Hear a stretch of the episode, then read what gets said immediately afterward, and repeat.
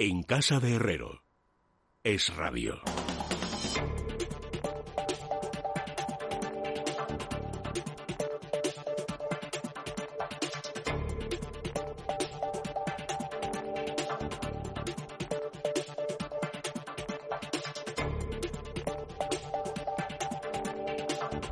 Son las 10 menos 5, las 9 menos 5 en las Islas Canarias y ya estamos en el tiempo de la economía con Carmen Tomás. Buenas noches, Carmen. Hola, buenas noches, Maja. ¿Qué tal? Muy bien. Y con Diego Sánchez de la Cruz. ¿Cómo estás, Diego? Buenas noches. ¿Qué tal? ¿Cómo estáis las dos? Pues nada, muy bien. Yo encantada de hablar con vosotros para que analicéis algunos asuntos que me voy encontrando por ahí por la prensa. Yo creo que nuestra audiencia está igual de ansiosa que yo por saber vuestras opiniones. Nos encontramos hoy con que Estados Unidos mantiene los aranceles a una serie de productos españoles, entre ellos creo que recordar que estaba el, el vino, ¿no? Y castiga más a Francia y Alemania. Lo, última hora nos llega en forma de una serie de declaraciones que ha hecho el, el ministro de Agricultura, Luis Planas, diciendo que lo considera realmente injusto porque el conflicto comercial está relacionado con la fabricación, la construcción de, de aviones y no con la agricultura, que es a, a, quien más perjudica. Pero contadme un poco. No, yo eh, no lo he oído porque, por supuesto, te estoy escuchando a ti, no voy a escuchar otras radios, pero han tenido la, la deferencia de poner un tuit de lo que ha dicho y aparte de lo que tú has comentado, es que es cómo es de verdad este gobierno. O sea, dice, queremos un acuerdo que proteja a nuestros agricultores y ganaderos. ¿Y qué pide el ministro? Paciencia y perseverancia en la negociación para lograr un buen resultado. Estados Unidos es un mercado importante y debemos mantener nuestra presencia allí. Eso es todo lo que tiene que decir el ministro de Agricultura, que por cierto es uno de los más desaparecidos durante desde que es ministro, vamos. Por favor, o sea, verdad, paciencia y perseverancia, pero ¿de qué estamos hablando? O sea, es que además, claro, los titulares son como Estados Unidos mantiene los aranceles. Bueno, es que estamos hablando de un 25% de aranceles al vino, pero también a la aceituna, al aceite de oliva. En fin, es un mazazo eh, que ya dijimos en su momento que Estados Unidos pues hace estas, sobre todo, bueno, esto lo ha hecho Trump, hace estas cosas porque quiere proteger, este es el proteccionismo que al final lleva a que todo el mundo pierde, pero de esto no se dan cuenta hasta que vengan los madres mías. Además hay que tener en cuenta que Trump tiene elecciones en noviembre y ya dijimos que todo esto de los aranceles, no sé lo que pensará Diego, pero que todo esto de los aranceles se iba a estirar, a estirar, iba a dar palos por todas partes porque tiene unas elecciones y eso pues el, el, el American First pues parece que le funcionó y ahí va, ¿no? Va, pero esto es un auténtico desastre para nuestros productos y más en estos momentos en los que, bueno, pues las cosas están como están en toda, eh, en casi todas partes, ¿no? Sí, bueno, además eh, lo que hay que tener en cuenta es que el gobierno ha tenido un año entero desde ah. que se anunciaron estas medidas para intentar, eh, de alguna manera, modificar estos aranceles, renegociar con Estados Unidos, hacer un poquito de trabajo eh, como el que han hecho otros países, intentando sacar o meter productos dentro de la lista de productos sancionados y suavizando un poco las medidas. Las medidas, por cierto, tienen el aval de la Organización Mundial de Comercio, es decir, eh, aunque se tilden de proteccionistas, eh, un arancel por definición lo es, pero están avalados por la Organización Mundial de Comercio, que eh, esto viene de, de, las ayudas ilegales entregadas por los países europeos a Airbus. Y en ese sentido, pues bueno, estaba dentro de nuestra mano no haber entregado aquellas ayudas, las entregamos y ahora estamos pagando las consecuencias. De la misma forma que está dentro de nuestra mano aprobar o no una tasa digital y en la medida en la que aprobemos una tasa digital, muy probablemente habrá más aranceles y obviamente Estados Unidos va a golpear donde, donde más duela. Si a ellos lo que más les duele es el sector tecnológico, a nosotros puede que sea, pues por ejemplo, este tipo de, de, de ámbitos de actividad que están muy golpeados y muy maltrechos.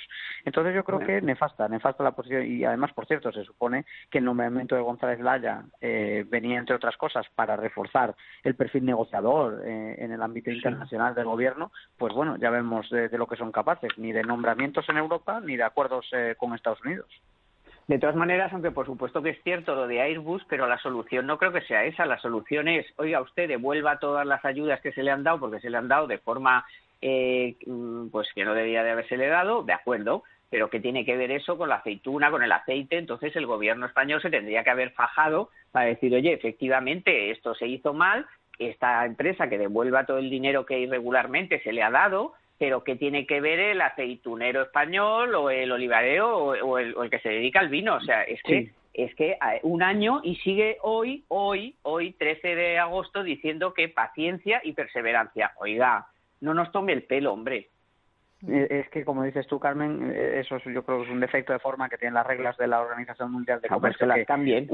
una vez estiman, una vez estiman cuál es el monto de las ayudas ilegales, autorizan unos aranceles por el mismo, la misma suma de dinero y les da lo mismo 5 que 50, es decir, no diferencian el sector al que se les aplica ni piden reciprocidad sectorial, sino que lo, se aplica de forma indiscriminada. Y bueno, Trump en concreto esto lo hizo con, con, mala leche y con, y con bastante eh, inteligencia política porque sabe que los agricultores agricultores van a lanzar protestas muy visibles contra el gobierno, no tanto quizá en países como en España, sino en países como Francia, donde han desgastado ya mucho al gobierno de Macron. Y eso es lo que estaba pretendiendo el gobierno de, Estados Unidos, eh, golpear políticamente a sus rivales de la misma forma que sus rivales le están golpeando políticamente a él con este tipo de tasas Google y demás que le hacen mucho daño a Estados Unidos. Yo creo que todo esto es problemático y lo último que necesita ahora la economía es este tipo de ruido. Pero eh, lamentablemente, insistimos, un año de negociación y cero avances. Porque ¿qué, tipo de negociación os, habréis esperado vosotros para tachar de, de no sé, de, de impecable la gestión del gobierno de Sánchez si lo hubiera hecho. Lo, que, lo, que, lo mismo que plantea Carmen, es decir, hay una lista de productos sancionados, se puede plantear una revisión, se puede incluso plantear un, arancel generalizado, pero muy reducido a, todo el sector, para que, pues, pues, obviamente, toda la agricultura española puede soportar un 5%, pero hay cuatro o cinco sectores que si les clavas un aumento del arancel del 125% se hunden, ¿no? Hay distintas medidas dentro de lo que es eh, la compensación legítima según las reglas de la Organización Mundial de Comercio que nos están pidiendo y, y no se ha hecho absolutamente nada. De hecho, el ministro de Agricultura, vamos a ver su nombre pues porque lo leemos en los teletipos, pero eh, es que yo creo que la mayoría de los españoles por la calle les enseñamos una foto del ministro de Agricultura y es que ni, no saben ni quién es. Se me ha olvidado el queso, porque no se me ah. enfaden, ¿eh? Se me ha olvidado el queso. Ah, vale, no pasa nada. Aceite, aceituna, Claro, claro, pero el queso no lo había nombrado y es muy rico el queso español, no tiene nada que envidiar al francés, que os den. Hoy los reyes han estado en Menorca con el queso de Hombre, bueno, qué bueno, qué rico es. Eh, está, está riquísimo, sí. Bueno, otra de las cuestiones y que nos lleva a hablar de la pandemia, pues que tenemos pendiente, hay otra ministra, la de Industria, Reyes Maroto, que hoy ha, reconocido que el problema al que nos enfrentamos ahora en España, el de los rebrotes, está dificultando que mejore la confianza de los extranjeros en el turismo de España. Eso sí, por un lado, y por otro, lo que tiene que ver, Diego, esto me interesa porque lo publicabas hoy en, en Libre Mercado, la, sobre la colaboración público-privada en la sanidad en, nuestro país, eh, porque bueno, hemos visto algunas de las medidas que toma la Comunidad de Madrid y que han sido muy criticadas por algunos partidos de izquierda, como el de contratar o firmar algún tipo de acuerdo con empresas privadas por el tema de los rastreadores y contratar más equipo médico. Y, y por otro lado, nos encontramos con que Sánchez, eso es lo que publicas hoy en Libertad Digital, es el único gobernante europeo que penalizó a la sanidad privada en plena pandemia. Bueno, en relación a esas críticas que ha habido eh, a la decisión de contratar algunas empresas privadas para que realizan algunas de las tareas de rastreo, eh, pues solo yo creo que la crítica se desmonta muy fácilmente. Es la misma empresa a la que acude el Ministerio de Fomento y otras autoridades eh, de, también autonómicas en otros territorios y eh, bueno pues ahí no ha habido ninguna crítica. O sea que aquí parece que la externalización o la privatización o la gestión privada de algunos servicios solo se critica dependiendo de quién gobierne eso por un lado. Y por otro lado bueno como bien dice se ha publicado un informe que estima que la caída de facturación de las, eh, los centros médicos y los hospitales eh, privados en España ha sido en entorno del 85%, el caso de los centros médicos, 65% el caso de los hospitales, precisamente en un momento en el que había un problema de capacidad y que el sector privado podía haber absorbido con eh, mucho dinamismo una parte de esa demanda. Y sin embargo, al crear el mando único, al establecer limitaciones a la actividad, al impedir que el sector entre en los ERTE, también por otro lado no se le dejaba ni trabajar ni tampoco se le permitía entrar en los ERTE, pues la situación es crítica y ahora mismo pues sí se estima que hay alrededor de unas 2.500 clínicas en España que están en, peligro. Y hay que tener en cuenta que cada paciente que va a la sanidad privada le ahorra 1.500 euros al, eh, por, por persona al erario público. O sea que si cae la sanidad privada, también cae la sanidad pública, que no se engaña absolutamente nadie. Te quiero matizar una cosa, Leticia, porque desgraciadamente no es el gobierno de Pedro Sánchez. En todos los informes que estamos viendo, no es el gobierno de Pedro Sánchez, es España. España el país que lo hace peor. España, el país que no, en este caso, no ha tratado al sector de la sanidad privada. Porque en ese mismo informe se habla del Reino Unido, se habla de Francia, y se ponen los ejemplos de lo que han hecho esos países, que qué ha sido, pues oiga, utilizar toda la red sanitaria porque había una pandemia. O sea, es que esto es el, mantra este de la izquierda rancia, esta que nos gobierna entre el sanchismo y el, y el comunismo, que es lo de todo lo privado es malo. Todo lo privado es malo, bueno, es verdad, como dice Diego, excepto si lo utilizamos nosotros, porque es que entonces es necesario. os recuerdo que hasta el Ayuntamiento de Cádiz y el de Mieres, que es Izquierda Unida, han utilizado a esa misma empresa, a Quirón Prevención, para hacer su. O sea, que es que, por favor, o sea, el Kichi utilizando a Quirón Prevención y aquí poniendo a caldo a la señora Ayuso y, por cierto, en los, en los aeropuertos también a ENA. Entonces, y toda la sanidad exterior del Ministerio del Exterior también lo lleva eh, Quirón Prevención. Entonces, este es el típico, eh, este mantra que cala, ¿no? De todo lo privado es malo, la sanidad privada, la educación privada, eh, todos van a por la pasta, todo no sé qué, y al final han, han destrozado un sector porque, claro, los grandes hospitales o las grandes, pues a lo mejor pueden resistir, pero claro, todas las clínicas privadas pequeñas que, como dice Diego, no, no tenían trabajo porque a sus pacientes no los podían atender porque se supone que iban a atender a los del COVID y del COVID en muchísimos sitios de España no llegaban, pero tampoco podían hacer un ERTE, con lo cual han, han hecho tal desastre que lo cuenta Diego, que es que son 2.400 centros médicos y 60.000 empleos. Es que, es que son una gente, es una gente que mm, de verdad, y Maroto que la has citado tú, es que ha dicho que han sido ejemplares en, el, en, el, en, el, en, llevar la pandemia, o sea, ejemplares. Pero, pero ¿de qué mundo vive esta gente? Si hoy hemos escuchado al señor Simón, que parece gallego, no sé de dónde es, pero dice, bueno, no eh, es una segunda ola, pero no se podría llamar, pero a lo mejor sí, pero a lo mejor no, y a ver si en septiembre, por, por eh, infusión divina, eh, pues las cosas mejoran. Oiga, por favor, que es usted el, portavoz del Gobierno de España, que es, según la ley de salud pública, no hay que irse a buscar ni el estado de alarma, ni ningún decreto, ni nada, es el responsable de, la, de una pandemia mundial. Es que es el responsable. Y ahora mismo está de brazos caídos, la mitad de vacaciones y la otra mitad que no hacen nada o dicen estas chorradas cuando les llaman en la radio, y, y, dicen y dicen los tíos que está todo fenomenal, que no hay ninguna segunda ola o a lo mejor sí, y que, y que en septiembre pues ya veremos que a ver si hay suerte ¿eh? y cae no sé qué, pues a lo mejor nos va bien. Y los colegios sin saber qué tienen que hacer y, y las comunidades autónomas despistadas. Ahora parece que ella va a volver de las vacaciones mañana y va a reunir a las comunidades autónomas. Hombre, ya era hora, porque a todo esto cuántos países, cuál es la lista ya de países que es que hasta Grecia nos, nos, nos, nos obliga a hacernos un PCR, si queremos ir a Grecia. Pero hombre, por favor, ¿pero qué es esto? Nos están, claro, robando turistas por todos los lados y están encantados de, de que, de que no, no sé, encantados quiero decir, entre comillas, que se me entienda bien, pues de que esto sea un desastre porque se van a llevar a todos los turistas. Tú fíjate, Grecia, Grecia pidiéndonos un PCR y nosotros aquí entrando en barajas como Pedro por su casa. Sí, por, por cierto, hoy en, una emisora de televisión, Antonio Catalán, el, presidente de AC Hoteles, el fundador de NH Hoteles, eh, el padre del torero Toñete, añado, por afición, y Antonio Catalán, Antonio Catalán hoy directamente hablaba de que son medidas proteccionistas en el ámbito turístico. Es decir, lo que dice Carmen eh, no es tampoco una elucubración aquí, es decir, dentro del sector turístico hay malestar verdadero, pues porque las medidas que se están tomando y además las regiones eh, fronterizas, por ejemplo, contra las que se están tomando algunas medidas, en el caso de Francia, son precisamente las que son emisoras de turismo hacia el país vecino. Y entonces, obviamente, y al revés, claro, también las, las regiones desde las que entran muchos de esos turistas, en este caso franceses. O sea, que hay cabreo y hay enfado en el, en el sector turístico y se contempla como medidas proteccionistas y volvemos a lo mismo. ¿Dónde está el gobierno? ¿Dónde está su capacidad negociadora? ¿Dónde está el perfil internacional? ¿Dónde está el europeísmo? ¿Dónde, está cualquier eh, noción de, capacidad diplomática para intentar bloquear algunas de estas medidas que tanto daño nos hacen? Pero ¿a dónde vas? ¿A dónde vas a ir a convencer a nadie si no estás haciendo nada? Si está tu presidente de vacaciones en, eh, en un palacio ahí en, Lanzarote, eh, pues ¿a dónde vas a ir a convencer a quién? ¿A Merkel, que estará al pie del cañón? ¿O al señor de la, del Instituto Koch, que es un tío serio? No este, este hombre que, que dice que en septiembre a lo mejor por, a lo mejor las cosas mejoran así por, por ciencia infusa.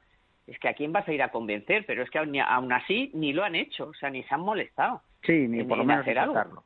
Intentarlo. Bueno, Maroto, Reyes Maroto lo que ha dicho esta mañana es que el tema de los rebrotes dice que nos preocupan y que nos dificultan la negociación con, los países. Pues no lo, pues, pues, eh, pues páralo. Sí, no sé esa negociación, no, sé si el sector turístico, otro día a lo mejor si hablamos con ellos aquí en el programa nos pueden explicar si se está produciendo esa negociación, ¿no? Cuando países como Alemania eh, pues anuncian que, que van a no me hables, no me hables de Alemania, no me hables de Alemania. Bueno, tú tienes más información, claro. No me, no me hables de Alemania que se me ponen los pelos como escarpias. Bueno, tú te vas a tener que hacer un PCR o no? No, claro, y además, perdona, 48 horas antes, ni se te ocurra que sea 50, o sea, 50 ni ni 52, o sea, mínimo, o sea, máximo máximo máximo 48 horas. Y luego el problema es que como Alemania ha dicho que hay varias regiones de España, por ejemplo Madrid, que es lo que nos puede interesar en este momento, Madrid les ha dicho que no vengan a Madrid, que es, mira, que es como decir no vayan a España, porque claro, no vayan a Madrid, no vayan a Navarra, no vayan al País Vasco, no vayan a Cataluña, pues no vayan a España. Eh, pues el problema es que, claro, si Iberia tiene, por ejemplo, tres vuelos a Múnich, pongo por ejemplo, eh, un día y no viene nadie de Múnich a, a, Madrid, pues a lo mejor no vuelvo. Ya, o por lo menos haces un confinamiento allí, ¿no?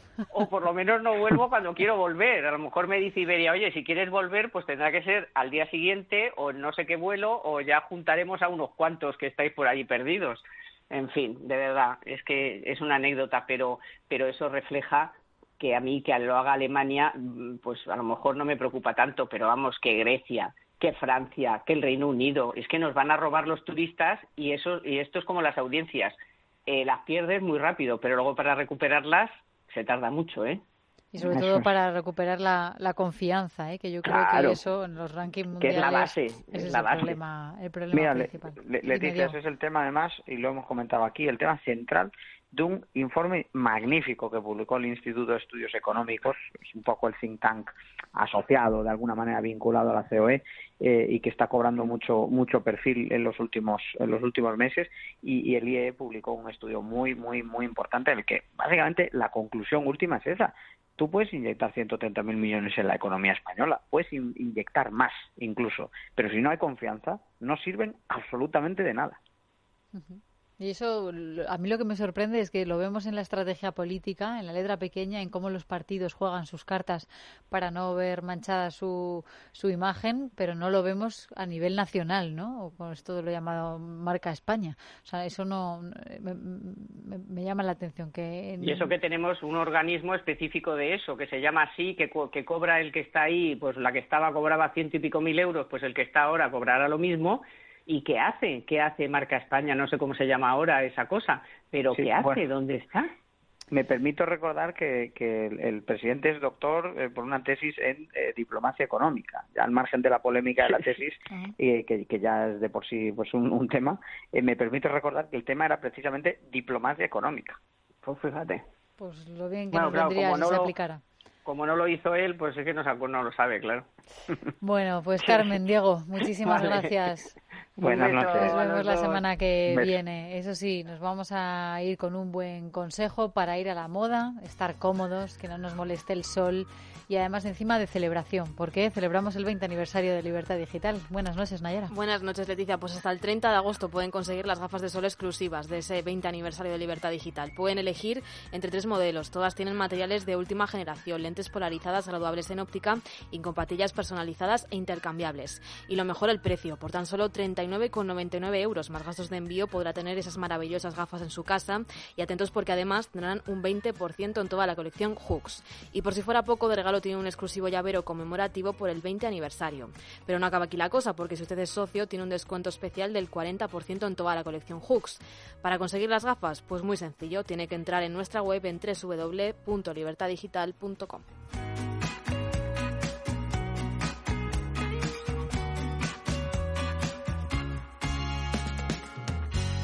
En casa de Herrero. Es radio.